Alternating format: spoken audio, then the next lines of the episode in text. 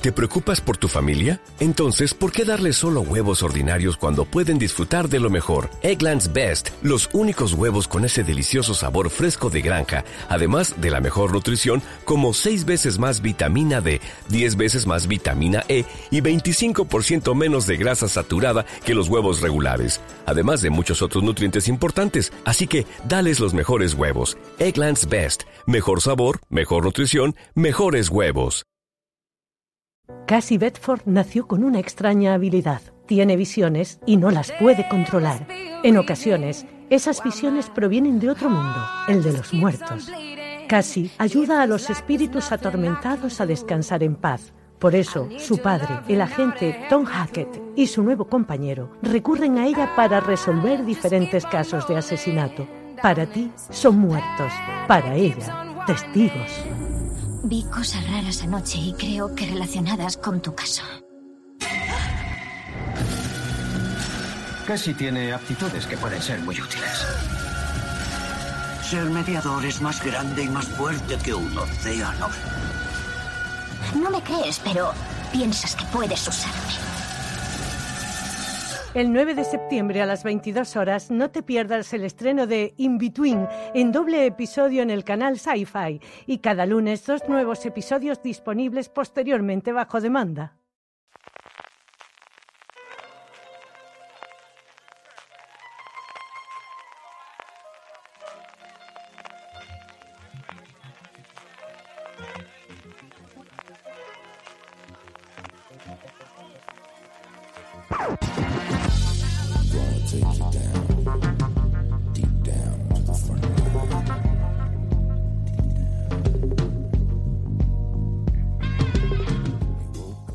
Bienvenidos a Top, el programa de fuera de series donde hacemos estas listas relacionadas con el mundo de las series de televisión que tanto nos gustan. Hoy ponemos la mirada en los personajes más siniestros, los asesinos de las series que aparecen como protagonistas, como villanos y también como secundarios, pero que siempre dejan un recuerdo imborrable en nuestra memoria seréfila más oscura.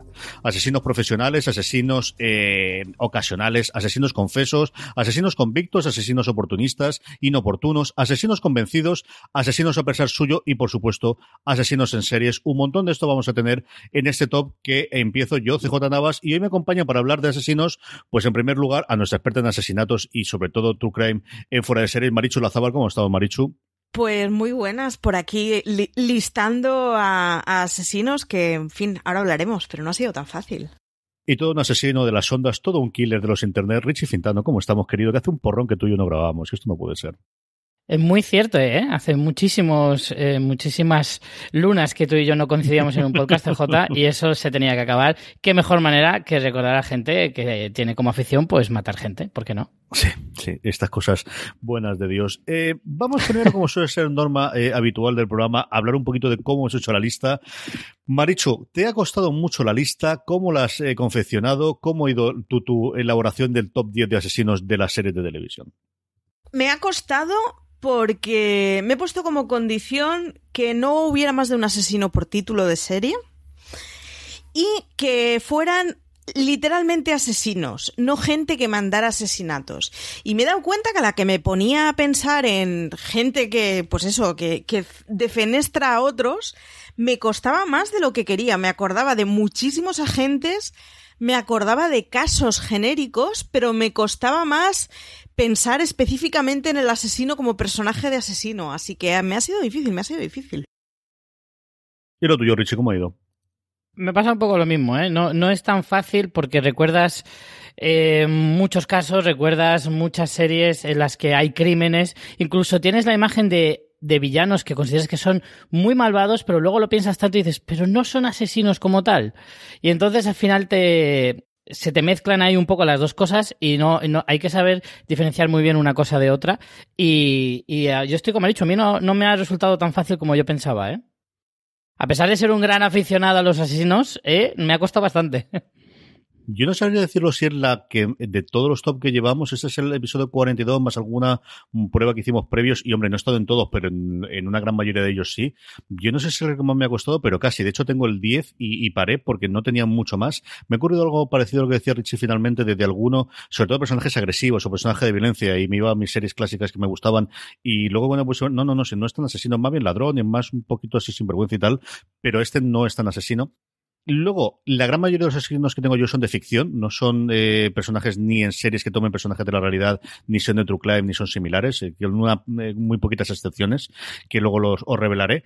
Y luego el otro problema que me he presentado en momentos es el tema de los spoilers, de esta serie me gustaba mucho el asesino, pero no se revela hasta el final, o no ocurre, y vamos a liarla aquí.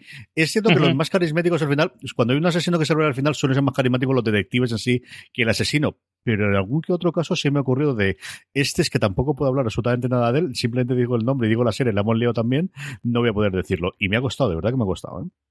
A mí que sepas que eso me ha pasado con el puesto número uno, que ya veréis cuál es, y he hecho la lista. Normalmente los tops los hago con mi marido, los hacemos los dos acordándonos de series y tal. Y lo he tenido gritando por casa que si eso era un spoiler, que os diga a todos que Bruce Willis no está vivo. Porque era esto hace muchos años de no, a ver, esto no. O sea que mi número uno es un spoilerazo de una serie que no os preocupará en absoluto, pero es un spoilerazo. Pues lo decimos al principio y avisamos y ya está. Solamente el uno de Marichu y yo los míos, creo que no. Creo que en todos los casos, que igual luego la gente me dice que sí, ¿eh? pero vete tú a saber. Vamos con ello. Empezamos por Marichu. Marichu, ¿cuál es el personaje, el asesino que ocupa el puesto número 10 de tu top? Pues mira, tú decías que no habías cogido True Crimes y mi número 10 es un personaje de True Crime, pero que me ha... lo he escogido hay otro, hay otro personaje de True Crime y los he escogido porque son de estos personajes de si no existieran tendrían que inventarse. Y es Ed Kemper de, de Mindhunter. Me parece que es un personaje que está tan bien hecho, tan bien representado. No he visto entrevistas originales de Ed Kemper y no sé cómo sería. Pero lo que vemos delante de la pantalla es un personaje completamente de ficción, que luego además existiría y, haría un montón de, de canalladas pero es que es, o sea, tiene un magnetismo increíble. Para aquellos que no hayáis visto Mindhunter, eh, en la primera temporada Kemper sale bastante, digamos, vuelve a salir en la segunda y de verdad que es de esas cosas, de esos ingredientes que hacen que la serie valga la pena.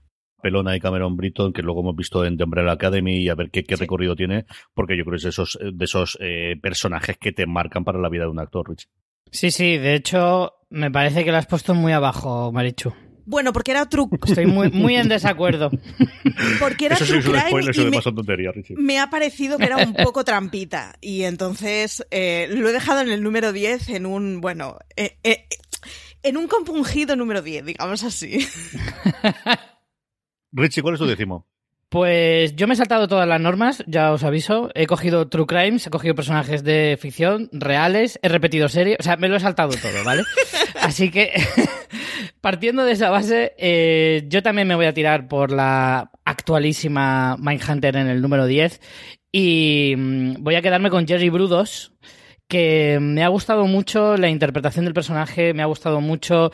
Eh, yo soy muy aficionado a los podcasts de, Crónica Negra y había, ya conocía a varios de los asesinos que salen en esta serie y los he tenido que revivir otra vez, o sea, los he tenido que escuchar algunos de nuevo para poder recordarlos, porque son muchos y cada uno tiene su propia mitología, su propio mecanismo, su propia historia y es difícil al final memorizarlos todos porque es que son muchos y muy variados.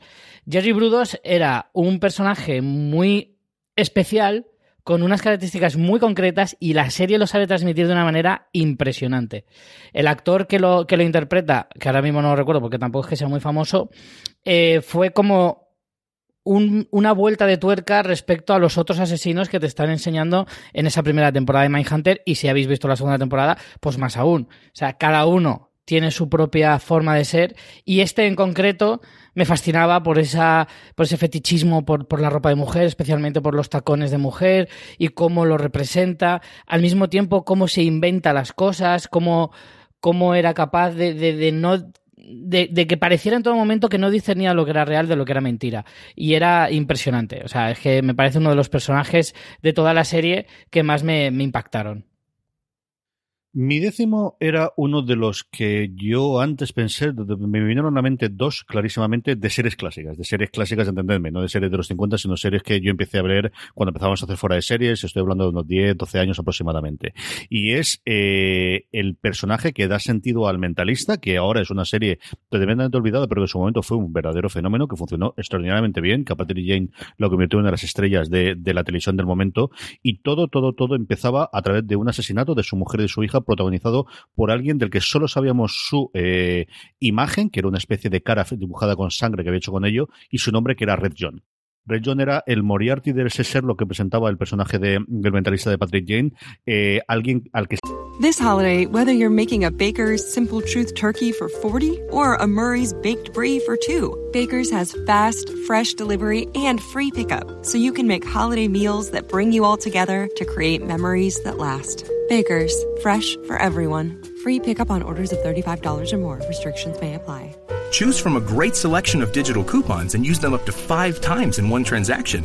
Check our app for details. Baker's, fresh for everyone.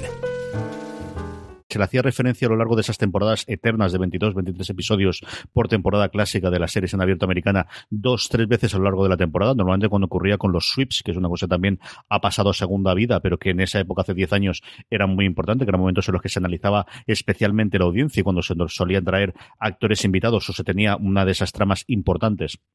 Y en este caso era volver con Red John, y en episodios, esos episodios especiales cosas, episodios distintos. La trama luego, pues, pues eso, lo que tiene cuando una serie dura tantas temporadas y yo creo que se cerró mucho menos de las expectativas que había pensado, pero al menos en esas primeras temporadas, yo recuerdo el primer episodio y el cierre de las primeras temporadas cuando volvió otra vez a él, y, ahí hay que reconocerle que, que, Patrick Jane, eh, que era un actor, que era un gusto adquirido, o sea, cuando ibas viéndolo eh, tenía momentos, pero que normalmente tenía ese eh, saber estar y esa tranquilidad y esa paz, ahí le salía absolutamente todo de dentro, en episodios memorables. Red John del mentalista una serie que fue muchísimo en su tiempo y, como os digo, tremendamente olvidada y que yo creo no está en el catálogo de ningún sitio. Es una serie que se podría volver a ver y podría funcionar medianamente bien. La que de alguna forma también eh, empezó junto con House este tema de, investigadores o de, apoyo de, investigadores eh, externos a lo que eran las fuerzas del orden tradicionales y que luego tuvimos absolutamente una caterva de distinta gente que se unía. Eh, Red John es mi número 10. Maricho, esto lo recuerdas tú, ¿verdad? Jo, que si lo recuerdo, menudo enganche tenía yo con el mentalista, pero de verla en bucle. O sea, yo hay episodios del mentalista que me sigo acordando del episodio completo de haberlo visto tantas veces. Menudo enganche. Qué bien jóvenes éramos. Qué, qué, qué tiempos ah. aquellos. Marichu, ¿cuál es tu novena? Pues mi, mi novena es en el rojo. y me estaba olvidando de él, de hecho, cuando hacíamos la lista. Y está, eh, se, la debo al canario, a mi marido, que ha sido el que se ha acordado de John el Rojo, llevándose las manos a la cabeza de cómo nos podemos olvidar de un personaje que ocupó, ¿cuántas eran? ¿Siete, ocho temporadas? Muchas. Y pues John el Rojo era un personaje que intrigaba muchísimo, que luego su resolución, pues yo creo que fue un poquito más de capa caída, pero cada vez que aparecía un episodio en el que veías el dibujo rojo en una pared, era como subidón de adrenalina, ahora viene uno de los buenos. Así que John el Rojo, aunque en realidad, pues como asesino, pues dio poco juego, pero el entorno que tenía a su alrededor, pues bueno, tenía una historia detrás que, que era espectacular, vamos. Bueno, enganche durante estas temporadas. Está mirando ahora y las primeras temporadas aparece como de fondo, la voz, la sombra, oscurecido. Es decir, era ese personaje típico de los videojuegos en el que nunca llegas y el monstruo al final del capítulo. Y de verdad que son capítulos los que salían él, memorables, memorables. Sí. Richie, tu novena. En el puesto número 9 he puesto uno de los villanos más conocidos de la pasada década, yo creo, que es Trinity, aquel asesino que de la serie Dexter, de la tercera o cuarta temporada, si no recuerdo mal. Em, este asesino probablemente fue el personaje más... Eh, creo que después del propio Dexter era el más icónico de la serie, o al menos el más recordado. Creo que en su época sí que marcó bastante a la gente que seguía la serie. Fue uno de los asesinos que más sombra hizo al protagonista. Eh, no solo a nivel de personaje, sino a nivel de asesino. Eh, porque siento haceros un spoiler, pero Dexter era un asesino. entonces, eh,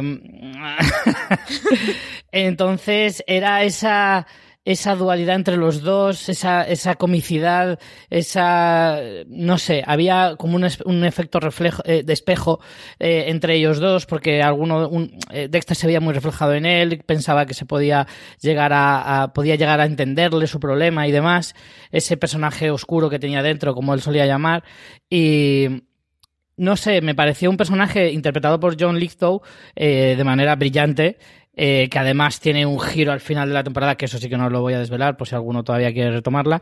Eh, impresionante, probablemente la mejor temporada de la serie. Y fue un personaje que a mí me marcó, fue uno de esos personajes que de repente dices, Dios mío, este se va a ir a mi lista de villanos para siempre. O sea, va a estar siempre ahí en ese top 10, eh, indiscutiblemente. Y, y, la verdad es que fue un, un descubrimiento bestial dentro de la serie una temporada espectacular. Bueno, la primera por sorpresa que tenía Dexter, ¿no? Pero yo venía además a leer el libro en su momento, pero yo creo que esta es, coincido contigo, la mejor temporada que tiene Dexter. Y, y Lithgow, que yo creo que era conocido antes por hacer sobre todo comedia, había hecho esta de la tercera roca sí. del sol, que no sé cómo se llamaba aquí en España de alienígenas, que luego ha hecho un montón de, de papeles dramáticos aquí, desde luego, donde, donde lo descubrí yo. Es eh, espectacular como hacía de este asesino, Marichu. Era muy bueno y en general era una serie muy buena, para que engañarnos. Mi novena. Mi novena es, bueno, pues alguien que sabemos desde el principio que va a ser un asesino, pero que lo que nos va a contar sobre todo es cómo se va a convertir y qué es este asesino. Esta es una de las series que menos he visto yo. He visto algún episodio suelto de la primera temporada, pero mira que era complicado hacer un normal Bates después de la imagen icónica que tenemos de psicosis de la, de la película. Pero Freddie Highmore, antes de ser mundialmente conocido por, eh, por hacer The Good Doctor, hizo de Norman Bates en Bates Motel, una serie, como os digo, yo creo que, que pasó, bueno, un poquito desapercibida, que yo creo que ahora es una serie que con el éxito que ha tenido Freddie Highmore se podrá recuperar, y es que el tío lo clavaba. De verdad que yo he visto alguna de las escenas, incluido ese episodio en el que se recrea todo lo que ocurre en, en psicosis o las escenas de lo que ocurre, y lo hace muy muy bien. Y es esta eh, ocasión en la cual uno de los asesinos icónicos de la, del cine te da la posibilidad de la televisión de darte tres temporadas para tratar de, bueno, pues investigar de cómo podría haber llegado a ocurrir o cómo se podría haber creado ese asesino. Norman Bates en Bates Motel, eh, Bates Motel, como os digo, si os gusta especialmente The Good Doctor, si os gusta lo que está haciendo Freddie Highmore, yo creo que es una serie para recuperar y para volver a ver y es el que ocupa el puesto número 9 de mis asesinos en series. Marichu, tu octava. Pues mi octava va para una serie que tenía una primera temporada maravillosa y estupenda que no quiero volver a ver por si envejecido mal y porque las siguientes temporadas eran auténtica basura.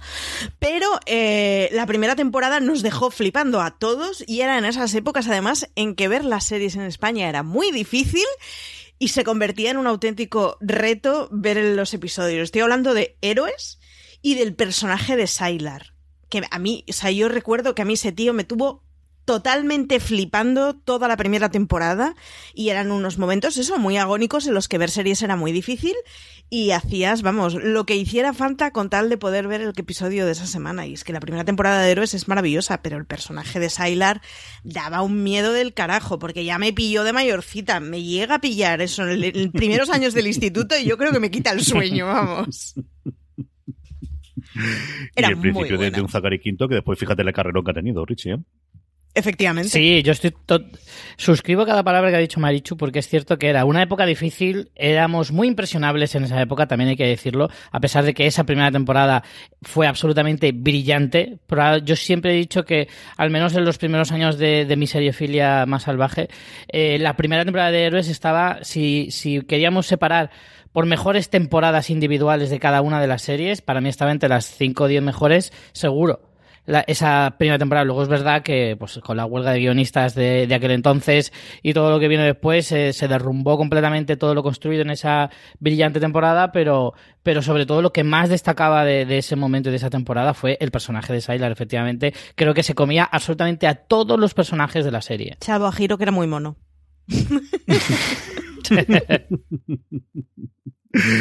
Yo recuerdo que en la TCA, y suele ser un lugar común que suelen repetir siempre, los premios de la crítica americana le dieron programa del año a Héroes por su primera temporada. ¿eh? Totalmente. Y había, no me acuerdo qué es lo que se estrenó ese año, si fue Breaking Bad o fue más o menos, cosas similares. Y la que se llevó ese año fue, fue Héroes por encima de cualquiera de las otras grandes que había ese año el programa del año. Richie, ¿cuál es tu octava? Pues aquí es una de las que he hecho trampa y me he cogido a un personaje de True Crime, un personaje real, y no es otro que el famosísimo Robert Darst de, de Jinx. Eh, un asesino muy particular, muy curioso. Voy a desvelar lo menos posible por si queréis eh, todavía retomar eh, o, o, empezar de Jinx, cual es súper recomendable. Un caso real de un personaje en el sur de Estados Unidos, en Texas más concretamente, que era un señor muy mayor, que venía de una familia muy rica y que estaba muy mal de la cabeza. Y nos fueron contando su historia a lo largo de seis episodios, con un final trepidante y, ir descubriendo cómo funciona la mente de este hombre poco a poco con toda la realidad del mundo, porque es que, re, repito, era una serie documental y está basado en un hecho totalmente real, con entrevistas a este pobre hombre y es que era mirarle la, la, cara, la mirada y era estremecerte porque las cosas que hablaba y se decían de él y que él intentaba claramente tomarte el pelo o engañarte porque que probablemente él se creía sus propias mentiras, eh, era fascinante. O sea, absolutamente fascinante, sobrecogedor, pero fascinante al mismo tiempo. Y era un tipo que yo creo que dentro de lo, de lo muy poco valorada que ha sido de Jinx, me parece a mí, al menos por, por el público más general. This holiday, whether you're making a Baker's Simple Truth turkey for 40 or a Murray's Baked Brie for 2, Baker's has fast, fresh delivery and free pickup, so you can make holiday meals that bring you all together to create memories that last. Baker's, fresh for everyone. Free pickup on orders of $35 or more. Restrictions may apply. Choose from a great selection of digital coupons and use them up to five times in one transaction. Check our app for details. Baker's, fresh for everyone. Si estás buscando un buen podcast de análisis y debate en tu idioma, te invito a que escuches Pulso y Péndulo. Yo soy Carlos Curbelo. Y yo soy Fabiola Galindo. Todos los jueves analizamos temas de actualidad en Estados Unidos y Latinoamérica. Fabi y yo no siempre estamos de acuerdo, pero sí tenemos un objetivo común. Queremos servir como antídoto contra las noticias falsas y la polarización. Pulso y Péndulo. Busca nuestros episodios en Apple Podcast, Spotify o en tu aplicación favorita. Eh, hay poca gente que la haya visto que no le haya gustado. Yo creo que los que la han visto la valoran muy bien, pero creo que no son demasiados. Eh, me parece que es un personaje televisivo, a pesar de que sea un personaje real y que no sea un actor y que no interpreta absolutamente nada, simplemente él es así, se ha convertido en un personaje de televisivo muy importante de la última, de la última década. Y ya digo, creo que está muy poco valorado eh, su papel dentro de la televisión. No sé si me explico. Yo creo que en Estados Unidos sí tuvo papel, primero porque era conocido. El director de la, de la serie antes había hecho una película que adaptaba libremente los casos de los que se acusaba previamente, sobre todo con la desaparición de la primera mujer de Robert Darst al propio Darst. Él se acerca. La historia de, cómo se rueda o de cómo se lleva adelante la serie es muy curiosa, muy interesante de ver. Yo sí recuerdo una pequeña locura, porque se estrenaba episodio a episodio, evidentemente, como es tradición de HBO en ese momento, que aquí yo no sé si es cuando desembarca HBO y entonces no la emite Canal Plus y no es hasta que después la emite HBO. Eso hablo de memoria y de alguna forma no aquí sí se emitió junto... aquí se emitió en Canal Plus eh, eh CJ sí, sí porque sí, yo la vi en Canal Plus razón. Eh, tuvo que ser igual no llegaba un año me parece probablemente sería menos o, o, por ahí rondaría pero fue antes de que llegara HBO a España porque yo la vi en Canal Plus yo creo que fue un poquito antes de Serial o se, o se confinó más o menos, porque yo sí que recuerdo leer algún artículo, mm. igual que después fue con, con Making a Murderer el, el, el movimiento de, de, Netflix y de, de, abrir ya totalmente las compuertas al género del True Crime. Yo creo que esta junto con Serial fue, y Robert Dars, desde luego, como decía Richie Marichu, es todo un personaje. ¿eh? Es todo un personaje y siendo una de las series documentales de True Crime que es con imágenes menos escabrosas, digamos, y con personajes menos tradicionalmente escabrosos, no tiene pinta de, presidiario, a mí es el que más mal rollo me ha dado con diferencia. O sea, vive completamente normalizado en la sociedad y es un tipo de, de personaje que es, o sea, ya digo, a mí de los True Crimes es el que más mal rollo me ha dado. Y no es que hayamos visto pocos. Si el género, desde luego, os gusta y esta en la tenéis perdida, porque como decía Richie, yo creo que sí que quedado en segundo plano y, el hecho de estar en el catálogo de HBO y que no salga demasiado. Ahora, yo creo que se mandaron un par de notas de prensa, un par de, de, movimientos se la han rescatado. Es una serie para verla. Está totalmente. No sé cuánto perderá el efecto de lo que era el seguirlo uno detrás de otro y, y en paralelo lo que estaba ocurriendo, que eso tenéis que verlo después y leerlo después, meteros en Wikipedia o el resto de páginas para ver qué es lo que ocurrió conforme se estaba grabando y sobre todo emitiendo la serie. Pero, pero yo creo que vale muchísimo, muchísimo la pena. A mí es posiblemente de los trucos que más me gusta de los, de los que haya visto. Mi octava es eh, un asesino profesional como deben serlo. Este sí es un señor asesino y es Lord Malvo, el personaje que hace eh, Billy Bob Thornton en la primera temporada de Fargo. Cuando yo pienso al final en un Hmm. asesino eficaz, de en quién confiaría si quieres que un trabajo bien hecho, este sería uno de ellos. Era la vuelta a la pequeña pantalla de, de Billy Bob Thornton. Es una primera temporada de Fargo que a todo el mundo nos tenía de esto que van a hacer y cómo van a ocurrir y cómo es posible que intenten hacerlo y a todos nos convencieron. Luego la segunda y la tercera temporada ya tiene división de opiniones, pero yo creo que sí que es unánime el, el favor de la crítica y de, las, y de los aficionados de luego a las series de esa primera temporada, tomando como punto de partida el, el- sobre todo el tono ¿no? y, el- la- y las localizaciones de la película de los Cohen por parte de Noah Weil. Yo creo que es una verdadera maravilla de temporada, tiene muchos personajes interesantes esa primera temporada, pero al final yo creo que siempre se te queda, incluido algunas escenas que todos recordaremos, esa entrada de, en, en las oficinas y esa gente saliendo por las ventanas o con los disparos por otros lados de Lon Marvel, del personaje de Bill Thornton en la primera temporada de Fargo. Mariso, tu séptima. Pues mi séptima es una serie del año pasado, hace dos años, yo creo que del pasado, ya pierdo el, el- sentido del tiempo, que no es otro que el protagonista de You, que tendrá segunda, segunda temporada y que la veremos en breve, porque es de estos tipos que no puedes evitar tener cierta simpatía y a los cinco minutos sentirte muy incómodo y a los diez minutos tenerle mucha manía y luego volver a amarlo locamente. Es una serie muy cringe, iba a decir. Y, y es de estos tíos que, bueno, parecía que no iba a romper nunca un plato y, bueno, pues cuando se pone a despedazar el tipo es de lo más eficiente. Así que nada, el séptimo para el protagonista de You, cuyo nombre ahora mismo no me acuerdo, por cierto. Pero bueno, esto lo buscamos en un golpe de Google y os lo ponemos en las notas. Yo juraría que es Joe Goldberg, puede, Puede ser, que ser, se se llama, puede que ser. es el que hace Penn Badley. Es cierto que esta no la Sí. he visto y, y esta es una serie curiosísima porque se estrenó originalmente en Lifetime, funcionó medianamente bien, pero el estreno suyo en Netflix el año pasado fue un fenómeno sencillamente alucinante, Richie.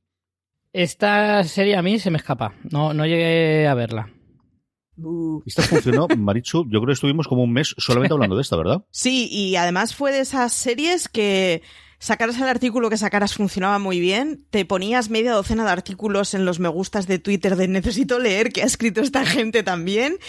Eh, veías la serie y las conversaciones se invadían con oh Dios mío tenéis que ver esta serie la situación que narran son unas relaciones completamente tóxicas casi todas las que aparecen en la serie pero es un personaje que no lo puedes evitar, o sea, es completamente perverso, es un acosador de manual, es uno de esos tipos que tendrían que estar bajo tratamiento desde el minuto uno como poco, y sin embargo, pues no lo puedes evitar, coges al hippie pijo de, del novio y le, bueno, pues digamos que le lanzas sus lecciones y, te alegras y coge a la amiga pija y le da dos impertinencias y te alegras y sucesivamente en esa serie pues pasas alegrándote de lo que hace un asesino y es de estas cosas que suelen pasar que incomodan a uno mismo pero que bueno que genera cierta adicción por las series que pasa esto que bueno que, que eso que tenéis que ver a Yu que es uno de esos tipos que, que bueno que te engancha renovadísima para la segunda temporada. Aquí, igual que, que ocurrió en su momento con La Casa de Papel, Netflix vio el filón y se la quedó con la serie y han sido ellos los que han renovado para la segunda temporada, que no sabemos si se estrenará este año o a lo largo del 2020. Richie, tu séptima. Pues mi séptima, eh, he escogido, como decías tú antes con Lorne Malvo, a un asesino profesional, pero venido de otro, otro mundo, que es el santo de los asesinos de la serie Preacher, que es ese asesino imparable, ese asesino salido del propio infierno, que va buscando venganza. Eh, esa amenaza constante re representa lo que, lo que representa un Terminator, básicamente, pero visto desde el punto de vista de, del inframundo y de los espíritus y demás. Un ser que no puede morir, pero que tiene una fuerza desmesurada y que lo único que hace es matar, matar, matar hasta que encuentre su objetivo. Un asesino puro y duro. No tiene sentimientos, solo tiene recuerdos de una vida pasada bastante tormentosa y bastante eh, difícil y sanguinaria. Eh, y desde luego a mí es un personaje que dentro de una serie con muchos personajes bastante curiosos y carismáticos y emblemáticos y demás, eh, dentro de su propio universo, eh, el Santo de los Asesinos es un personaje que no es que sea lo más expresivo del mundo, pero es que te sobrecoge eh, en cada escena a la que, a la que, que protagoniza. Hay un momento en el que va al infierno a hablar con el propio eh, demonio le están pegando latigazos en la espalda, le dejan la espalda viéndoles el hueso y el tío ni pestañea. Entonces, claro, dices, bueno, pues con este tío, pues si algún día mi vecino eh, se caga su perro en mi jardín, ya sé a quién llamar. O sea, lo tengo clarísimo. Eficiente. Eh, no sé si me he explicado bien. Yo recuerdo que el número especial que sacaron el, eh, del eh, Preacher cuando se, cuando se hizo el cómic en el que se basa la, la, serie de televisión, que era una colección continua, pero que de vez en cuando tenían números individuales dedicados a alguno de los personajes y el de los de los asesinos era posiblemente el, el, número individual que más me gustaba a mí de toda la, la temporada que, que, se editó en Vertigo en su momento. Es un personaje que me, que me encanta absoluta y totalmente. Mi séptimo es, bueno, pues uno de los personajes quizás más conocidos de toda mi lista, es uno de los grandes antihéroes del cine, de las series de los últimos años. Eh, Walter White, o más concreto, cuando se pone el sombrero negro y se convierte en Heisenberg en Breaking Bad. Una serie que, por otro lado, tiene asesinos maravillosos a lo largo de todas sus distintas temporadas, pero al final yo creo que el, peor de todos, con mucha diferencia, es su propio protagonista, que, pasa, pues eso, como decía en su momento el creador, ¿no? De, lo menos a lo más de, esa toda esa ira que llevaba adentro y que ese eh, descubrimiento del cáncer de alguna forma pone esa bola de nieve que llevará durante todas las temporadas Breaking Bad, una de las series clásicos modernos, una de las eh, series de toda la oleada de antihéroes, de las cuales vale algunos más dentro de mi lista, y un asesino, no nos organizamos, es decir, era igual que ocurría con otra de las series que luego comentaré también, de esos momentos en los cuales los creadores tenían que recordarnos que sí, que podemos estar del lado de ellos y podemos ser el protagonista y ser el este, pero que no nos engañemos son lo que son, unos verdaderos hijos de mala madre y en muchas ocasiones, en concreto Heisenberg, un total y absoluto asesino. Es mi séptimo, Walter White o Heisenberg, cuando se ponía su superherito en Breaking Bad. Maricho, tu sexta. Mm, mi sexta va para algo que ya se ha mencionado, que es, eh, yo creo que el primer criminal que vi en serie que me cayó simpático. En novela me había pasado con el personaje de Thomas Harris, que es como, oh Dios mío, no se puede ser nada mejor en el mundo que Aníbal Lecter, que dices, bueno, igual, replanteate tus principios, hija mía. Pero en serie, la primera vez que me pasó algo así fue con Dexter.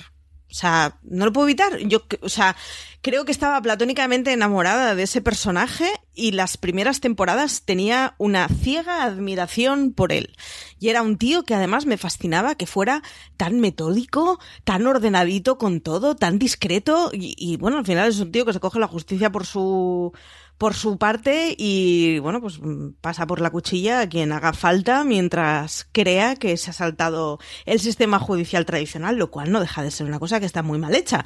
Pero consiguen tener un personaje que es que es es mono, es simpático, es inteligente, tenía un rollo irónico maravilloso a la voz en off que utilizaban en la serie, total que el sexto va para Dexter. Y que duraría demasiadas temporadas, muchas más de las que tendríamos. Eso sí, desde luego.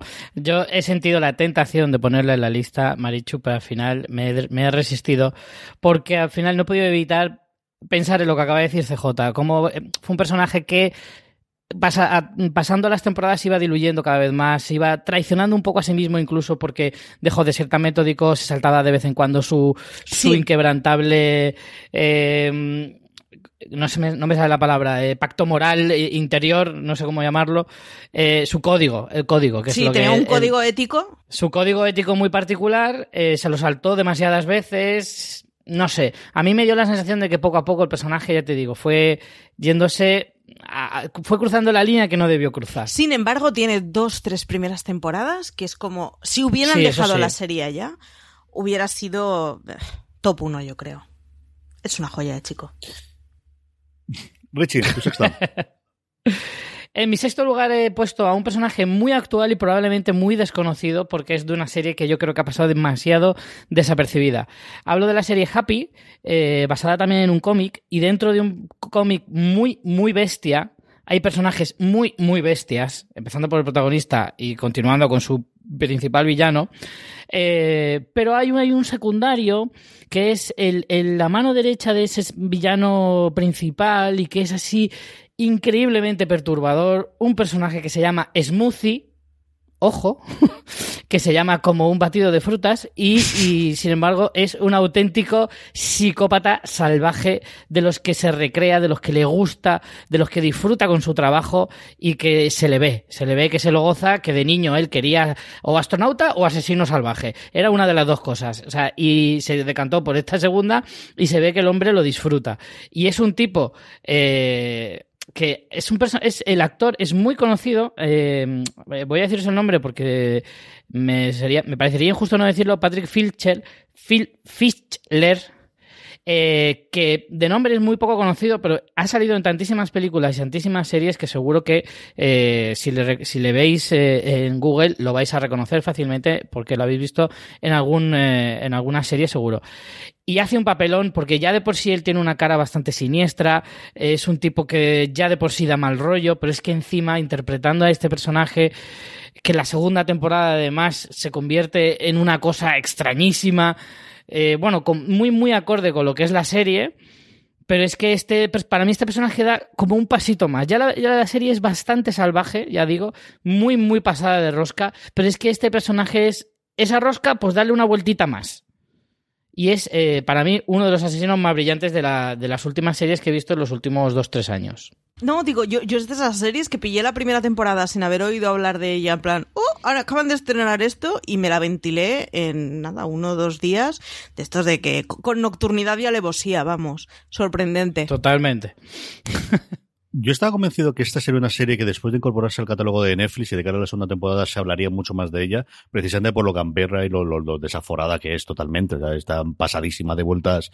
Eh, muy rollo, por ejemplo, el efecto que ha tenido ahora The Voice, ¿no? Yo creo que es más o menos ese humor y ese tono por, por determinados momentos. Coincido contigo que Flisser es un tío que pues hace mínimo cinco o seis series al año, sale como secundario, miráis la página suya Wikipedia y es alguien con la cara muy, muy, eh, muy reconocible, ¿no? Es una cara de, de, de, precisamente de esto, de asesinos, de verdad que que, da totalmente el, papel.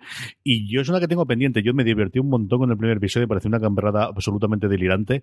Y es una de las que tengo que retomar. Y además, porque el protagonista a mí es un tío que me encanta, me gusta muchísimo, muchísimo siempre todo lo que ha hecho el, actor protagonista, lo que ha hecho Meloni desde cuando salió en su momento en, en, la haciendo procedimental en, en Ley y Orden y alguna de las comedias que posteriormente ha hecho. Y esa es de las que tengo que recuperar. Y están las dos temporadas en Netflix ya, ¿verdad? Eh, sí. Sí, y Meloni hace un papelón impresionante. Porque además es, yo no le tengo tan, o sea, le he visto miles de veces a ese actor también, le, he reconocido en un montón de series, pero me parece que hace una cosa totalmente distinta, porque además es una mezcla de, de comedia muy gamberra, humor muy negro y, y, salvajismo con violencia extrema, y es que le pega el papel, es que parece que está hecho para él, de verdad. Mi sexta, lo comentó Maricho al principio, es Ed Kemper, especialmente el, papel que hace del Cameron Brito de Mindhunter, y no tengo mucho más que añadir a lo que ha comentado Maricho después he comentado yo. Yo creo que fue un descubrimiento en la primera temporada de Mindhunter, más allá de los protagonistas que mira que estaban bien todos, se habla de ese episodio que parece que esté en todos los episodios, no, aparece en uno o dos. Si es cierto que es la primera gran entrevista que ellos hacen, es la que de alguna forma empieza a dar pie a todo el proyecto que ellos tienen de analizar los asesinos y tratar de alguna forma a partir de ahí de hacer esos perfiles o de hacer esos y, empezar a darle sentido a la unidad del FBI que están montando entre los tres protagonistas, pero es que hace un papelón sencillamente alucinante. O sea, simplemente con la presencia en ese primer episodio y sobre todo en ese último episodio de la primera temporada. Luego tenemos esa nueva aparición en la segunda temporada, pero ya mm, quedó clarísimamente su papel eh, de, Cameron Brito, como decía, haciendo de Kemper en Mindhunter. Es el que ocupa el puesto número 6 dentro de mi lista de asesinos de series con ese monólogo sencillamente aterrador mm, por lo que dice y cómo lo dice, ¿no? De esa seriedad de como que te está diciendo la lista de la compra, estás leyendo la, eh, el, iba a decir las, las páginas amarillas para que veáis lo viejo que soy, pero vamos, cualquier novela y, y te das cuenta de lo que está diciendo, de los crímenes que él mismo hacía, mm, es sencillamente alucinante. Estamos ya a mitad de camino, vamos ya con el 5, Marichu. Pues va por una procedimental, porque yo eh, hasta hace un par de años, que de un par de años de aquí, pues las novedades no, no das abasto y vas a lo que vas, eh, creo que más de la mitad de lo que veía eran procedimentales. Y una de las que me flipó, y yo creo que no soy antropóloga forense porque me pilló tarde y para estudiar medicina hay que ser muy listo y muy aplicado, que no es otra serie que Bones, que tenía un primer asesino malo de esos que vas viendo durante varias, eh, no sé si temporadas, yo creo que sí, pero desde luego durante muchísimos episodios, que no era otro que Gormogón, que era un tío, que era un, vamos, un tétrico de narices que se dedicaba a sustituir cuerpos, o sea, huesos eh, de una figura que no me acuerdo si era de bronce o de oro o de qué era, por huesos reales de mm, víctimas reales y ese caso es flipante, no os lo voy a contar porque es de estos que dura muchísimos episodios, con lo cual si algún día uno en una gripe mala o en romperse una pierna se pone a ver Bones, no les voy a chafar la pero cuando lleguéis a oír por primera vez el personaje de Gormogón, encended las alarmas, porque era de esos que estaban muy bien hilados y que hacía que, bueno, que una procedimental tuviera mucho jugo. Dicho esto, Bond se podría haber acabado como la cuarta temporada, tercera, cuarta, sin ningún tipo de problema. Pero las primeras... ¡Qué sorpresa! Tal cual, tal cual. Es, es una cosa que le pasa mucho a las procedimentales, es lo que tiene.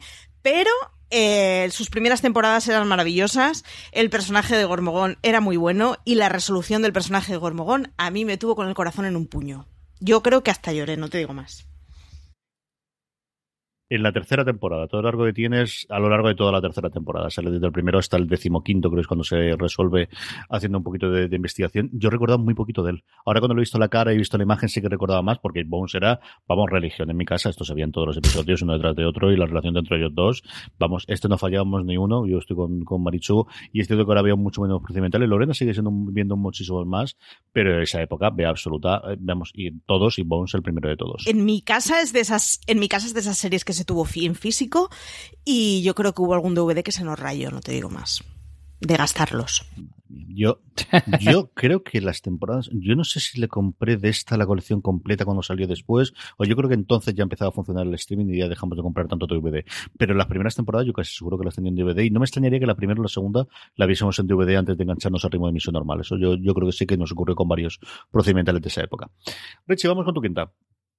Es muy difícil morderse la lengua cuando habláis de, de, un personaje que yo también tengo y ya habéis hablado los This holiday, whether you're making a Baker's Simple Truth turkey for 40 or a Murray's Baked Brie for 2, Baker's has fast, fresh delivery and free pickup, so you can make holiday meals that bring you all together to create memories that last. Baker's, fresh for everyone. Free pickup on orders of $35 or more. Restrictions may apply.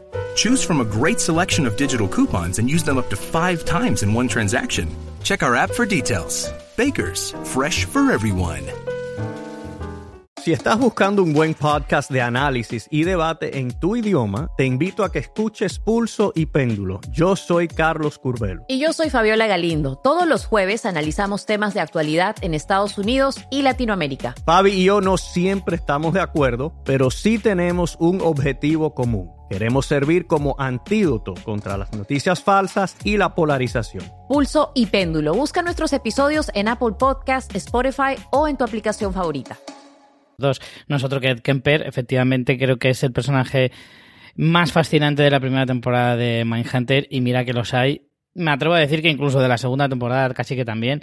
A mí desde luego me encandiló. Eh, como decía antes, soy una persona que le encanta la crónica negra. Ya conocía la historia de Kemper, el gigantón. Y la interpretación que hace el actor es absolutamente abrumadora. Y es que solo hace falta eh, porque además eh, Mindhunter es una serie que te invita mucho a estar todo el rato googleando al mismo tiempo que vas viendo la serie, pues para ver cómo, los parecidos con los personajes, con los actores, la historia si se ajusta a la realidad o si quieres saber más detalles. Y entonces te encuentras siempre con algún vídeo de YouTube, aún así de mala calidad y demás, pero aún así tú pillas la, eh, el tono, o sea, se ve como el actor ha cogido hasta la forma de hablar, que si os fijáis Mm, pone la boca así como, como intentando casi silbar a la hora de hablar. Y eso es una característica muy típica de Ed Kemper y, y sobre todo te encandila su personalidad, esos modales tan impresionantes, que incluso yo antes de ver la segunda temporada de Mindhunter, me vi las entrevistas, solo las entrevistas de la primera temporada, para, para refrescarme los personajes y, y, además que era la parte que más me gustó de la primera temporada. Otro que prepara la lección. Y Hombre, es que, ¿qué, vas a hacer? Y, y es que hay un momento en el que Holden, el personaje del FBI, le dice, no me cuadra tus modales y tu forma de ser con lo que sé de ti, o sea, con la historia tuya. No me cuadra, no, no, no encaja.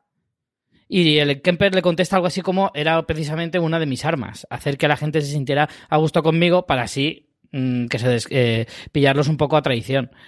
Es para mí el personaje, de verdad, otro de los personajes que, que, que te dan ganas de descubrir en cada una de series que, empiezas a ver, porque es que merece la pena ver la serie aunque solo sea por ver los cuatro o cinco trocitos que tiene a lo largo de las dos temporadas de, de Mindhunter.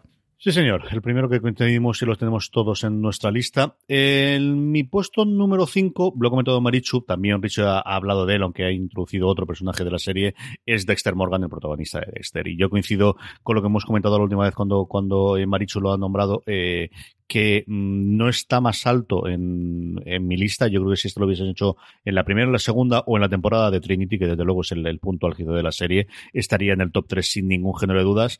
Pero es que le hicieron tanto mal las últimas temporadas y ese alargar el chicle, pues Mm. marca de la casa, ¿eh? porque Showtime, mira que lo hace HBO, lo hace de vez en cuando. Las, las cadenas han abierto, desde luego, esas, es el pecado original de todas y cada una de ellas, pero al final lo que mantiene la luz. Pero Showtime lo ha hecho con muchísima, lo hizo yo creo que también, y con tanto dramas como comedias, lo hizo con Wits, lo está haciendo con eh, un montón de las, de las Mm. series actuales y desde luego lo hizo con Dexter, a Dexter le sobraron mínimo dos, tres temporadas.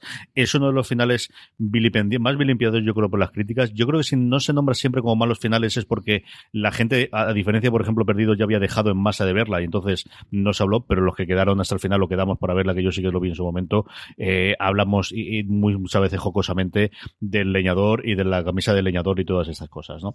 Eh, Uf, madre mía, yo, yo me quedé hasta el final también, CJ como tú, y es que esa es una imagen que no podré borrar de mi mente jamás. Por el dolor que me causó. O sea, fue como, no me lo puedo creer que hagáis esto. Yo creo que los finales de Para mí más está en el consenso que top hay. ¿eh? 3 de peores finales. sí, sí, sí. ¿eh? Yo creo y además, de los que El más consenso 3 hay, ¿eh? Porque al final, la gente que odia el final de Juego de Tronos lo hay y de Perdidos lo hay, pero ahí tiene más disparidad de opiniones. Yo no conozco prácticamente a nadie que le haya gustado, ni haya leído ninguna crítica en la que hayan defendido o les haya gustado el final de Dexter. ¿eh? Es una cosa. Top 3 de finales fallidos. Top 3. Y yo aquí recomendaría también las, las novelas. Es cierto que, la serie divergió muchísimo a partir de la segunda temporada, sobre todo, porque hay gente que muere en la serie que no muere en el libro y viceversa a partir de la segunda temporada. Pero yo recuerdo en su momento los, libros de Leslie, se me ha ido el nombre ahora, del, autor, y me gustaron bastante. La primera temporada estaba muy bien y el, todo el tema del monólogo interior, cómo iban haciendo la novela. Yo recuerdo verla, leer la, la primera novela antes de ver la serie y me gustó muchísimo. Así que lo recomiendo también si no os habéis acercado o os apetece leer algo con asesino. No sé qué tal ahora ha envejecido, eso también es cierto, que la novela es relativamente eh, antigua. John Leslie, jugada mía, que es como... Jeff. Lindsay. Pero bueno. Jeff. Y Lindsay, eso, Lindsay, manía con, con el Lindsay. Sí. Y recuerdo, yo leí el primero y creo que el segundo también me gustaron bastante de las dos novelas, que luego hay como cuatro o cinco más y como os digo, diferencia, hay bastante diferencia con, con por dónde va el, el personaje. Marichu, tu cuarta. Pues mi cuarta es una muy actual y que es de estas que no es spoiler, eh, que es casi como previa, o sea, es, es sinopsis de la serie, que es Villanelle. Es una maravillosa loca que comete unos asesinatos mm, de una forma, bueno, hay uno, no voy a hacer spoilers, ah, pero hay uno en la segunda temporada que pasa en Holanda y hasta aquí todo lo dicho, que es o sea, estos que te dejan flipando de, de verdad estoy viendo esto delante de una pantalla, pues hija mía. Y Villanelle es ella como personaje es maravilloso, está como las maracas de Machín, es muy divertida, tiene unas imágenes con unos ropajes que flipas, o sea, que es como, no quiero saber ni qué modelo es este, ni qué vestido es este, porque nos vamos a empezar a volver todos loquitos, pero da unos fotogramas de póster increíbles y ella además es, es adorable, pero es una psicópata de manual y bueno, pues le pagan por matar, pero es que si no lo haría por amor al arte, pero fijo, vamos. Sí, el barrio rojo de Ámsterdam, desde luego, es otro distinto después de ver el episodio Totalmente. de la segunda temporada de, de Killing Eve, total y absolutamente, sí, señor. Yo reivindico, reivindico más as- eh, asesinas. Total, sí. Porque es que yo no tengo ni una, ni una en mi lista. Y, y es que es verdad que la televisión, bueno, también es verdad que en la vida real hay muchas menos asesinas que asesinos. Y que da menos juego, pero como las series, la ventaja que te da es que te lo puedes inventar, pues coño, más asesinas. Más asesinas en serie, más... Jolín, yo lo reivindico, estaría bien. Sí, Villanelle tiene demasiado charme para poder ser verdad y sin embargo nos da igual, o sea, nos la quedamos. Pues claro. Yo creo que sí tenemos algunas, sobre todo en series históricas, pero es cierto que al final es más tipo veneno que, que de a lo cafre o que con armas o similares. Yo le estaba dando vueltas a poner alguna de Roma que, al final no he metido, o incluso irme a yo Claudio, ¿no? De, alguna de las grandes, eh, más manipuladoras incluso que asesinas, pero normalmente no eran ellas, quitando la parte del veneno, como os digo, las que asesinaban, sino las que hacían convencer a alguien que alguien matase a alguien, ¿no? Eso sí que es lo que hemos tenido en, en, grandes eh, asesinas en alguna de las series, y como digo, yo creo sobre todo alguna de las clásicas en la que había considerado yo. Richie, ¿cuál es tu cuarta? En el cuarto lugar he puesto otro True Crime, no, no serie documental, sino True Crime, que es eh, de American Crime Story, la segunda temporada, Andy Cunanan.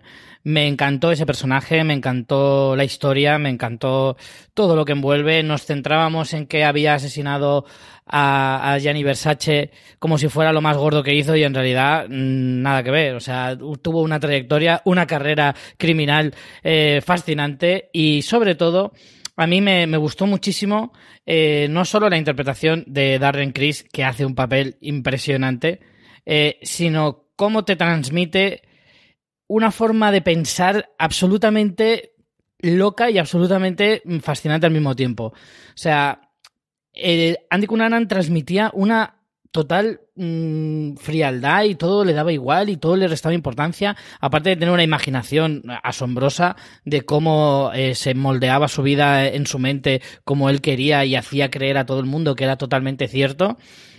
Eh, además veía en muchas ocasiones te daba la sensación de que justificaba totalmente que matara gente que era lo más normal del mundo. Pues alguien te molesta, pues te lo cargas, es lo que hay. O sea, el tío es impresionante.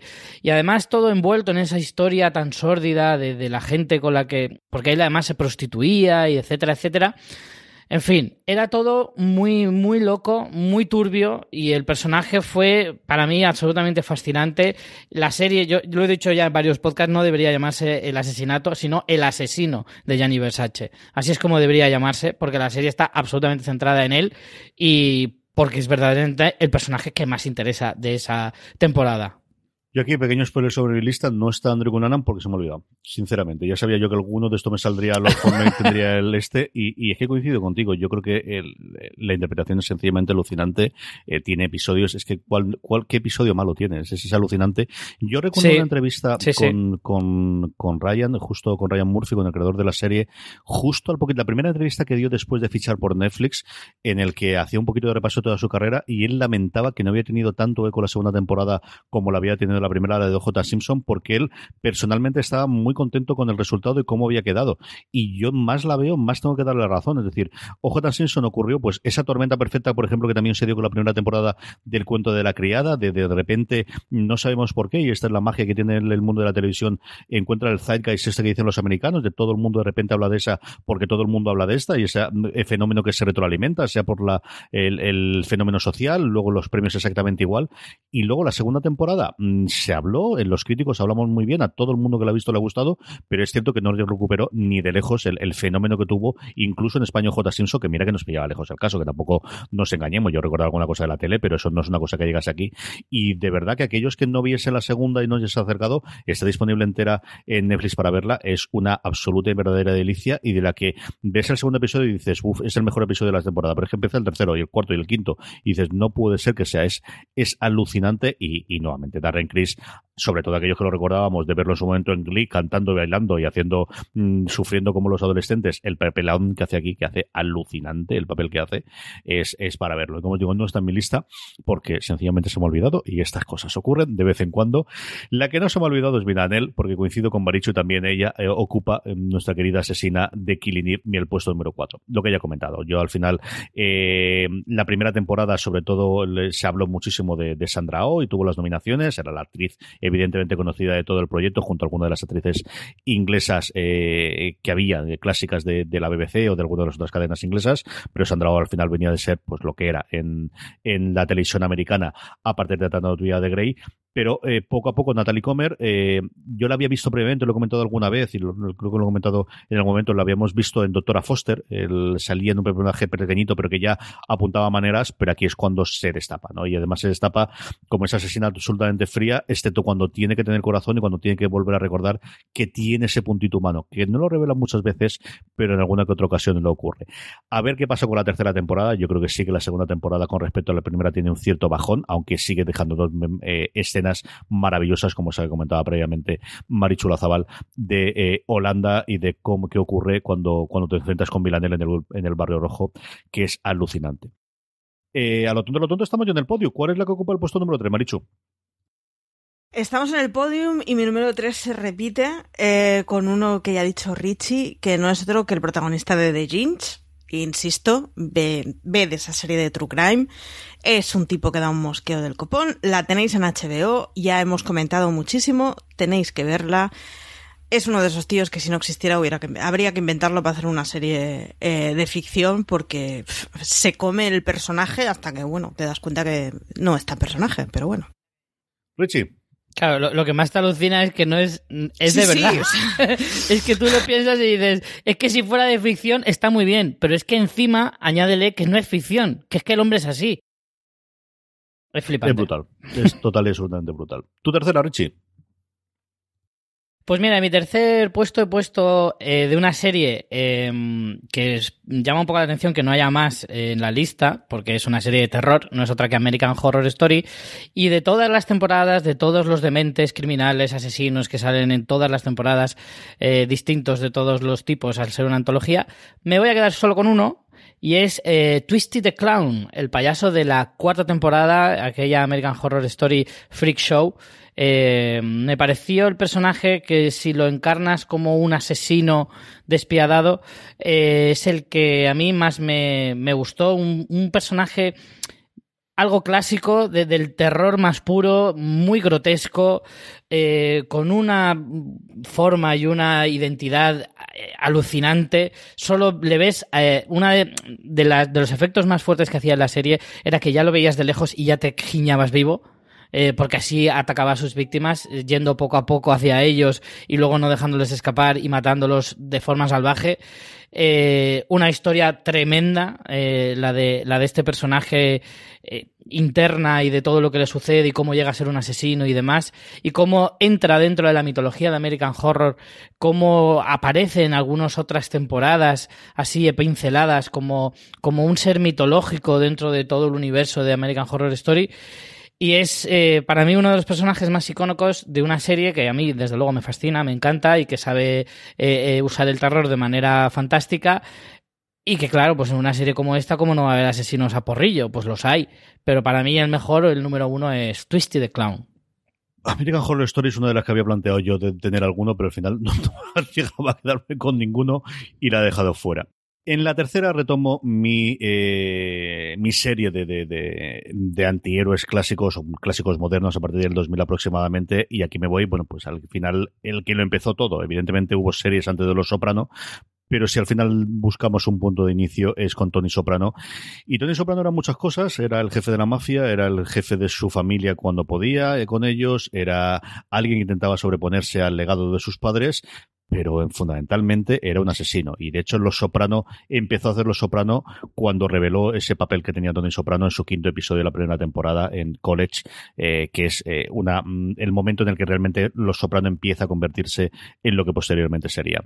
A esas alturas del partido, yo espero que todo el mundo que nos está oyendo está, ha visto ya Los Soprano, y si no, de verdad, que es el momento. Mm, Tienes, es que es muy antigua, no, dejaros de rollo. Es, yo volví a verla hace no demasiado tiempo, la hace este verano por, por eh, mi cumpleaños, eh, eh, Francis Arrabal me regaló el libro que han sacado Marzol Stace y Alan Seppingwall con entrevistas nuevamente a David Chase analizando episodio tras episodio y es curiosísimo ver a ellos hablando de cómo sigue manteniéndose, sigue siendo, se nota el paso del tiempo, especialmente en la tecnología, especialmente que no existen los móviles, ¿no? Que es el gran cambio que hay de principios del 2000 a, al, a más al, hacia el futuro, pero cuando funciona, funciona extraordinariamente bien y Tony Soprano sigue siendo, desde luego, uno de los personajes icónicos de la, de la televisión. Tony Soprano es el que ocupa el puesto número 3 dentro de mi listado de asesinos de la serie de televisión.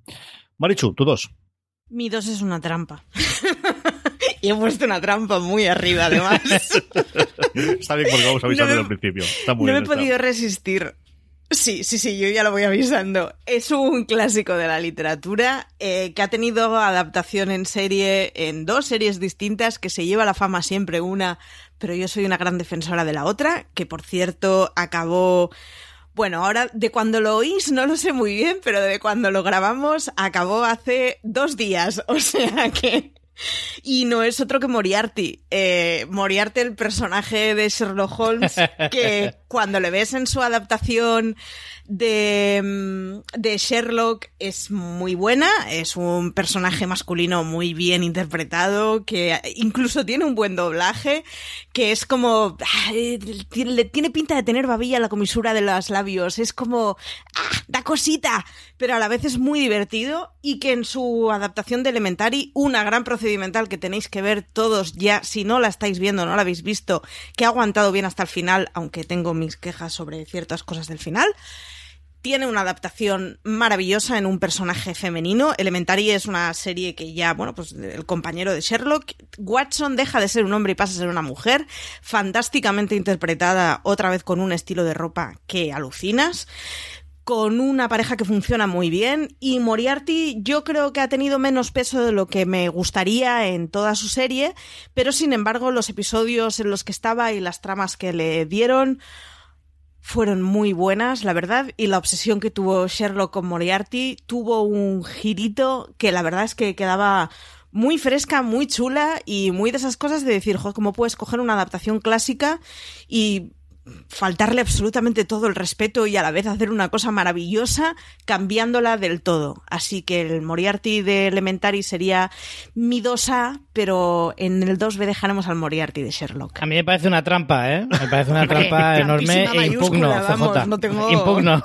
ninguna, completamente de acuerdo. Elementary es una de esas series que si llega a empezar cinco años antes lo hubiese visto entera, totalmente. Yo esta, mira que me gustan ellos dos, mira, mira que me gusta, me gustó mucho la primera temporada temporada y aquí es de verdad por acumulación. Yo creo que Lorena sí que eh, en mi casa se ha seguido viendo regularmente, aunque yo creo que las últimas temporadas las ha perdido un poquito más y, es una de las que tengo pendientes de algún año de esto volver a retomar o ver de vez en cuando, ver en verano, ver en, en, Navidades, porque siempre he oído hablar muy bien de ella y es una serie que a mí me divertía, me entretenía mucho y ellos dos me gustan muchísimo. Desgraciadamente, el signo de los tiempos y de la, de la acumulación de estrenos hace que al final este tipo de series con 22, 23 episodios eh, procedimentales eh, sea uno de los primeras bajas en, mis visionados habituales semanales, eso sí es cierto. Yo además creo que eh, fue el primer correo electrónico y el primer contacto que hice con fuera de series que fue para escribir, para decir que el piloto de Elementary me enfadaba muchísimo y era malísimo y era un horror. Y escribí cabreadísima. Y luego no sé muy bien por qué volví a ella, pero fue de, pero, pero qué tonterías estás diciendo, Marichu, esto es una maravilla. Pero el primero me enfadó hasta el punto de coger el ordenador y después de oír el que, pues está muy bien el arranque y alguien está equivocado en internet, coger el el, teclado, en plan, pues no me gustó nada. Y mira, pues estaba equivocadísima. Y de aquellos polvos vienen estos lodos, para que veamos que al final todo, todo sirve, sí señor. Richie, tu segunda. Bueno, dicho esto, Moriarty la tengo en el punto 11. ¿Vale? Que eh, mi punto número 2 This holiday, whether you're making a Baker's Simple Truth turkey for 40 or a Murray's Baked Brie for 2, Baker's has fast, fresh delivery and free pickup, so you can make holiday meals that bring you all together to create memories that last. Baker's, fresh for everyone. Free pickup on orders of $35 or more. Restrictions may apply. Choose from a great selection of digital coupons and use them up to five times in one transaction. Check our app for details. Baker's, fresh for everyone. Si estás buscando un buen podcast de análisis y debate en tu idioma, te invito a que escuches Pulso y Péndulo. Yo soy Carlos Curbelo. Y yo soy Fabiola Galindo. Todos los jueves analizamos temas de actualidad en Estados Unidos y Latinoamérica. Fabi y yo no siempre estamos de acuerdo, pero sí tenemos un objetivo común. Queremos servir como antídoto contra las noticias falsas y la polarización. Pulso y péndulo. Busca nuestros episodios en Apple Podcast, Spotify o en tu aplicación favorita. Puesto número dos, eh, alguien que también se ha mencionado ya es Lorne Malvo de esa primera temporada de Fargo. Eh, eh, ya hay poco que decir de Billy Bob Thornton, porque yo creo que hace, hace falta poco describirle como actor, pero bueno, ya CJ tú lo has completado bastante bien, me parece que es eh, sin desmerecer para nada a Martin Freeman, que es también un personajazo en la primera temporada de Fargo, eh, este Lorne Malvo es absolutamente maravilloso. O sea, es un regalo para, para el seriéfilo eh, absoluto en esta primera temporada brillante de Fargo, que a mí, me, desde luego, me maravilló. A mí este personaje me, me encantó, me gustó muchísimo y se merece el puesto número 2. Pues en el 3 tenía Tony Soprano, ya podéis imaginar que la del 2 y el 1, pues, pues me ha costado horrores poner a alguien por encima, pero el 2 era relativamente sencillo. Y es, bueno, pues el protagonista de mi serie favorita de todos los tiempos, Big Mackey, que te anuncia desde el primer caso que sí, que es un policía diferente, ya lo dice él en el primer episodio, y, y es un asesino total y absoluto. Es alguien que nunca va a permitir que nadie se ponga en medio de su, de su objetivo y si hay que matarlo, hay que dispararlo, pues se le dispara y ya está. Desde luego, es una de esas series, cuando se hablan de las series de la época de oro, siempre tiramos más HBO y esta, por ser de FX, de hecho es la serie que construyó FX, es a partir de ella en la que se vio que había rentabilidad en esto de hacer series semanales y permitió hacer pues la caterva de series, muchas de ellas que hemos comentado a lo largo de como todas las de las de American Crime Story o Horror Story o la propia Fargo. Dentro de FX, ahora parte del, del, del gran conglomerado del ratón, después de la compra de todos los activos de Fox por parte de Disney, ahora FX está en esa tierra de nadie de a ver qué hacen con ellos los nuevos jefazos, pero todo viene de The Shield, un The Shield que está disponible en España en streaming, está disponible toda en, en DVD y en Blu-ray que las primeras temporadas estaban grabadas en cuatro tercios, que, que quizás eh, complica un poco. Nuevamente es hija de su época, aunque el, el estilo de grabación yo creo que aquí le, le, favorece, pero nuevamente es pues una serie de principios de, de siglo y toda la parte tecnológica quizás es lo que más chirría o lo que más se nota de, de, cuando es el momento.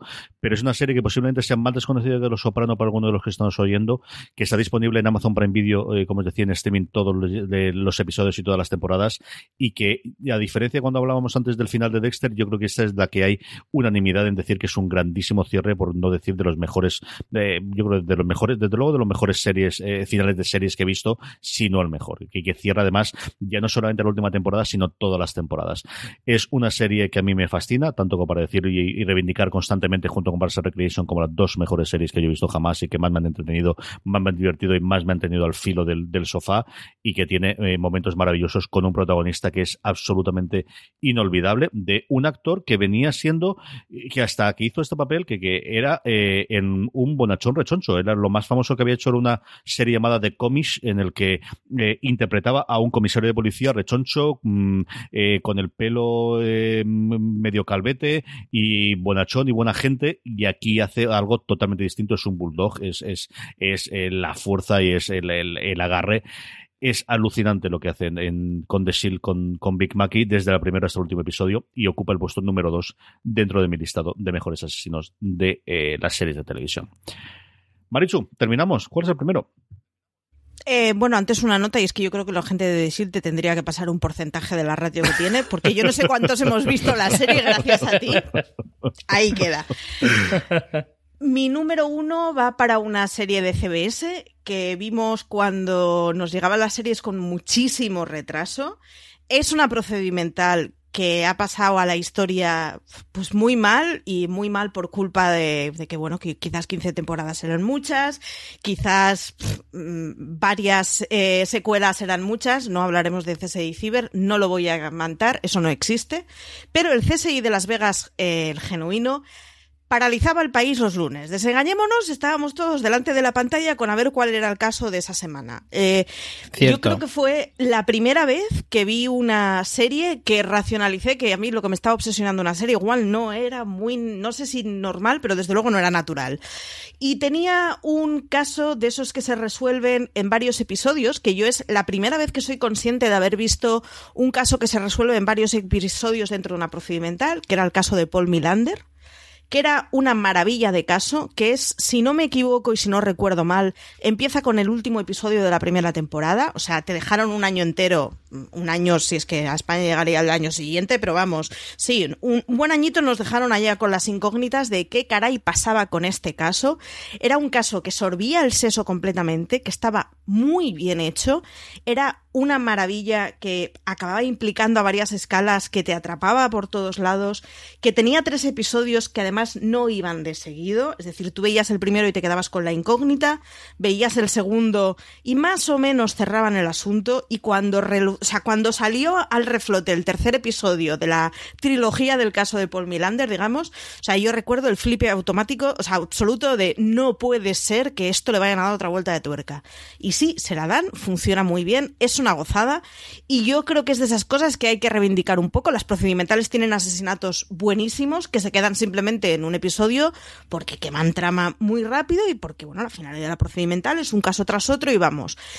Pero si hiciéramos mmm, pensar pausadamente casos específicos de procedimentales, nos encontraríamos auténticas joyas. Y CSI Las Vegas ha envejecido mal porque después de ella han venido muchísimos procedimentales muy buenos, pero en su momento fue, vamos, la leche en patinete. Y eso de que se, estudiaran las pruebas que dejaban, pues eso, las orgánicas que dejamos, a mí me parecía ciencia ficción. Es lo más parecido que yo he visto en una serie ciencia ficción pura. Luego lees que no, que es verdad, que esto lo hacen en la policía y que se lleva más allá de las huellas pero la paralización que fue la primera temporada de CSI Las Vegas bien le merece un puesto número uno para la trilogía de Paul Milander, que además es un actor que luego no he visto demasiado y que tenía un imán para la cámara alucinante y un mal rollo de las narices.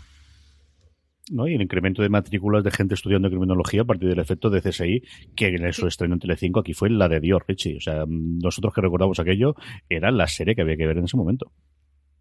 Sí, sí, yo me doy cuenta que tiene una vida paralela de Marichu, porque es cierto que efectivamente los lunes eran sagrados, los lunes eran todo Telecinco, o sea, no, cuando Telecinco todavía era un canal de, de bien y nos eh, brindaba con, con, series como CSI, que efectivamente yo también recuerdo que CSI fue la primera serie que yo veía con, auténtica ansiedad, de, ansiedad seriéfila, de decir, no me puedo perder ni un solo episodio, tengo que verlos en orden, tengo que enterarme de todo, y aunque sea un procedimental, necesito verlo. Y sí, yo también recuerdo el caso de, Paul Milander, que fue, vamos, mm, un, vuelco al corazón de, de, una forma bestial. A mí, efectivamente, CSI eh, fue el primer eh, gran procedimental que yo vi, Luego es verdad que me he ido alejando mucho de los procedimentales, pero fue el que probablemente el que más eh, cariño le tengo, porque fue esa, primera gran serie que te enganchó, que te, que te hacía estar absolutamente absorto viendo una serie. Y desde luego que, sí, que CSI es, es vamos, es, es propia historia de televisión, por lo menos de los primeros 2000, eh, sin duda. En mi casa era sagrado hasta el punto de que mi madre trabajaba de noche, era enfermera, eh, trabajaba los lunes a la noche todas las semanas y nunca se cogía festivo el lunes porque mi padre y yo pasábamos de ella y nos dedicábamos a ver CSI. Entonces los lunes dejaron de ser un día hábil para pedirse fiesta porque es que en casa había CSI y ya está y es lo que hay. Richie, ¿cuál es tu top 1? Me sorprende que, bueno, aún estoy a la espera de que cuál vas a elegir tú, CJ, pero me sorprende porque no vayamos a coincidir. Pero bueno, si hablamos de asesinos, eh, solo hay probablemente un asesino en la historia y en la televisión también, que es Aníbal Lecter.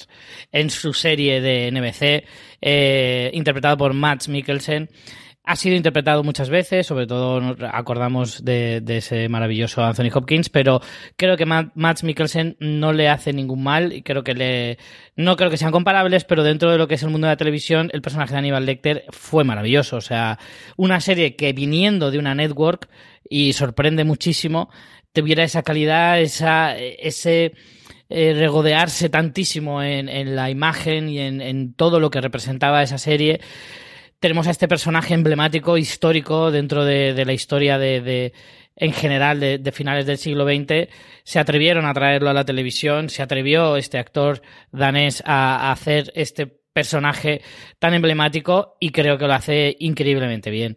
Es un personaje que a mí me flipa de siempre y es que en una serie creada de esa manera, salida de esa mente perturbada que es Brian Fuller y, con todo ese apoyo que, que incomprensible por una NBC, ya digo, eh, consigue sacar una cosa que, que era visualmente un espectáculo, pero es que argumentalmente también era una locura, interpretativamente era salvaje y una historia que, bueno, que ya todos conocemos, pero que encima estaba rodada en formato serie de una manera magistral. Aníbal Lecter es, sin duda, el asesino.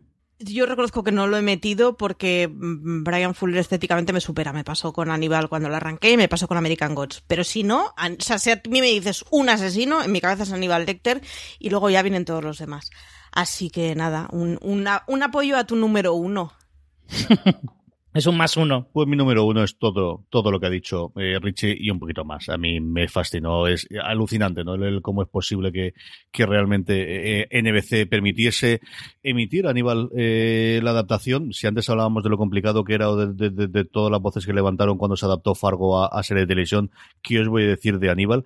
Además, yo recuerdo en Fuera de Series, cuando hacíamos el Fuera de Series clásico con Don Carlos y con Jorge, de anunciar el, la fecha, porque además anunciaron dos series en paralelo. Por un lado, eh, Aníbal Y por otro lado, una adaptación del Silencio de los Corderos, porque los derechos de esa novela no lo tenía eh, Gaumont, no lo tenía la gente de Laurenti, sino la tenía la, la, no me acuerdo cuál era el estudio que lo tenía en su momento. Eh, se iba a centrar el personaje de Clarice, aquello durmió el sueño de los justos, nunca se volvió a hacer nada más, y salió este Aníbal que a mí me sorprendió absolutamente y totalmente, hasta el punto de que para mí mi Aníbal Lecter es Matt Mikkelsen por encima del oscorizado Anthony Hopkins, que ganó el Oscar y siempre es conocido por salir 16 minutos en pantalla. O sea, para mí, yo cuando pienso en Aníbal Lecter, no, no, no, yo pienso en Matt Mikkelsen, a mí me ha dado muchísimas más alegrías de lo que me dio en, en su momento la, la película clásica es una verdadera barbaridad. Posiblemente flojee un poquito al principio de la tercera temporada. Yo creo Sí, que esto en algún sí. momento, en los próximos cuatro o cinco años, tendremos una miniserie. Alguien pagará porque se vuelva a juntar la banda. Por las entrevistas que he oído, sobre todo, por un lado a Brian Fuller, por todos los actores, yo creo que se pasarán extraordinariamente bien y tienen ya la posibilidad, porque se han rescatado los derechos, de hacer el silencio y los corderos. No sé si se atreverán o harán alguna versión libre, pero yo creo que volverán a hacer alguna cosa con ello. Es eh, alucinante lo que se hace y alguna de las escenas más escabrosas que se ha visto en televisión y sobre todo cuando sabes que es televisión en abierto. Es decir, esos ángeles, esos mm, setas, esas, todas esas cosas que vemos en cada una de las temporadas, esos muertes que hay. Aníbal Lecter, eh, de Matt Mikkelsen en Aníbal, tres temporadas, si no lo habéis visto de verdad, esta tenéis que verla. Es una serie absoluta y totalmente necesaria para ver, maravillosa de los, de los últimos años, de estas que no debería existir, pero de vez en cuando se conjugan los, los astros y nos dan tres maravillosas temporadas de Brian Fuller y su equipo con Aníbal Lecter. Yo es que siempre, Aníbal, yo casi siempre la cuelo en alguna, en algún top, porque siempre la puedo relacionar con algo. Pero es que si alguna vez se puede decir que el arte, o sea, que la muerte puede convertirse en un arte, e- es que Aníbal lo representa mejor que, que nadie. O sea, que ninguna serie o ninguna tele- eh, ninguna película, en el sentido de, de cómo es capaz de estéticamente hacer que la muerte sea algo bello. O sea, es impresionante. Impresionante. Esto es el top 10 que teníamos. No sé si tenéis alguna más. Yo, por mi caso, no. Sí que tendría alguna de las que habéis ido eh, nombrado vosotros, incluidas esa que os he dicho que se me había olvidado. Maricho, ¿habías considerado alguna eh, serie o asesino, mejor dicho, más para tu top? Sí, yo hay cuatro que tengo anotados. Uno sería un segundo caso de CSI Las Vegas, que es el del miniaturista, que es una pasada de asesino, una pasada de caso, y da unas imágenes con unas maquetas que flipas. Segundo es Aníbal Lecter, que no lo he puesto porque la serie no he visto, pero estoy completamente segura de que si consiguiera superar la barrera estética, me fliparía porque siempre que oís me da envidia, pero luego recuerdo cuando la empecé a ver y me da cosita. El tercero sería Zachary Quinto en el personaje que hace en Asylum, que no lo he puesto por no poner dos veces a Zachary Quinto, pero vamos, personajazo y temporada de American Horror Story. Y el cuarto es porque le tengo que dar tiempo, y es que en 15 días me he visto las cuatro, sí, cuatro primeras temporadas de Line of Duty, o sea, no he hecho otra cosa que respirar a los polis del AC-12 y el caso de la segunda temporada, con la protagonista que tiene en la segunda temporada, es una de las tipas que me ha generado más extrañeza desde hacía muchísimo tiempo. Pero como la he visto hace poco, vamos a dejar reposarlo y vamos a ver qué pienso de ello dentro de un par de meses. Pero vamos, el personajazo de la segunda temporada es una tipa que mm, yo creo que cambié de opinión de qué pensaba si era culpable o no 25 veces y eso que son 5 episodios por temporada. Line of Duty es una de las deudas pendientes que tengo yo con, con la seriefila en general y la británica en particular, de una puñetera vez. Y creo que he arrancado el primer episodio como seis veces distintas. Y siempre por H por B he visto 15 minutos, 10 minutos, no he podido ver nada más. Y es una de verdad de las que tengo totalmente pendientes. Pues yo la empecé a lo tonto después de una cena porque me la recomendó un amigo de, joder, en serio, la tienes que ver, es que te va a encantar. Esto era un sábado a la noche, el domingo al mediodía me puse a ver la serie, ese domingo me desperté a las 3 del mediodía, o sea que figuraros si tardé poco tiempo y me fui a dormir que ya me había visto la primera temporada. O sea que yo ahí lo dejo. Te lías, te lías, te lías y pasa después lo que pasa. Así que no, pues eh. Consumo No, pues, eh. responsable. Richie, ¿tú tienes alguna más aparte de los 10? Pues a los ya mencionados Moriarty, Sylar y Dexter Morgan, eh, que estaban ahí también en, en mi lista de suplentes, eh, he añadido también a un personaje que seguramente no reconoceréis por el nombre, eh, se llamaba Arby y era ese asesino implacable de la serie Utopía. Aquella británica, ese personaje con cara aterradora, porque tenía una cara totalmente desbocada, pero que era verdaderamente muy, muy, muy aterrador. También he metido a, bueno, a Sylar también lo, había metido, de los ya mencionados, y también eh, quería haber puesto, pero creía que también era un poco trampa, a Killgrave, de la primera temporada de Jessica Jones, pero era ese, dilema que, que nombraba al principio de, lo veo más villano que asesino, aunque bueno, también se le puede considerar bastante asesino, pero bueno, es un personaje que no me hubiera importado También me he dejado fuera a Yellow King, el malo malísimo de la primera temporada de True Detective. No sale apenas en la serie y por eso no lo he metido, pero todo lo que representaba y todo el mal ese aura tan, tan, tan terrible que se, que se generaba alrededor cuando se hablaba de él, ya me parecía que tenía una presencia bestial, a, pesar de que efectivamente apenas aparece el, personaje en la primera temporada. Y eso es lo que me ha echado para atrás para dejarlo fuera. Y por último, alguien muy, muy, muy reciente, y por eso tampoco lo he metido, porque es demasiado reciente. Eh, aunque creo que me lo voy a callar porque si no voy a hacer un spoiler. solo diré que es de la serie. Solo diré que es de la serie The Boys. Nada más. Porque es que si lo nombro, igual hago un spoiler. Y como la serie es tan reciente, me sabe un poco mal. Así que me voy a contener. La clemencia de The Truth Detective sí que lo había pensado en su momento y es cierto que al final me pasó parecido a lo tuyo y luego quería meter a alguien de The Wire pero al final me pareció Omar y Omar eh, mató alguna vez en la serie pero no era la imagen del asesino. Teníamos otros muchos más y al final se me dejó me dejé fuera a nadie de The Wire. Pero como os digo el resto al final eso el top 10 que de verdad que me ha costado bastante más de lo que yo esperaba y, hmm. y poquita cosita más de lo que teníamos pues con esto hemos terminado nuestro top, nuestro programa. Tenemos muchísimo más contenido, como siempre, en nuestro canal de podcast, que os podéis suscribir en iTunes, en Apple Podcasts, en iVoox, en Spotify o en vuestro reproductor de confianza, simplemente buscando fuera de series. Mucha más información de artículos hablando de prácticamente todas las series de las que hemos hablado en series.com, donde, por cierto, podéis encontrar en la entrada dedicada a este episodio de top todos y cada uno de los top 10 que hemos hecho eh, Richie, Marichu y yo, por si os olvidaba alguna os, o os eh, faltaba alguno para tener la referencia de alguno de los asesinos. Ahí aparece aparecerán todos escritos. Richie, que ha sido un verdadero placer y que, que, que, coincidamos más a menudo, que esto no puede ser. Pues sí, desde luego. Con Marichu coincido más, pero también es un placer. Pero igualmente, CJ, sí, esto tiene que pasar más a menudo. Marichu, un beso muy, muy fuerte y hasta el próximo programa también a ti. Nada, un besazo y yo creo que ya no nos quedan programas en los que buscar excusas para mencionar asesinos y true crimes y series escabrosas en general, pero ya se nos ocurrió alguna excusa. Sintonías de series en las que muere alguien que vale la pena, no os preocupéis, ya se nos ocurrirá alguna alguna cosa haremos y desde luego tenemos un montón de true crime, tanto ficcionados como documentales de aquí hasta final de año y aquí desde luego los comentaremos sea aquí, sea en review o sea en series.com Gracias a todos por vosotros por escucharnos, pasar por series.com recordad, tened muchísimo cuidado ahí fuera.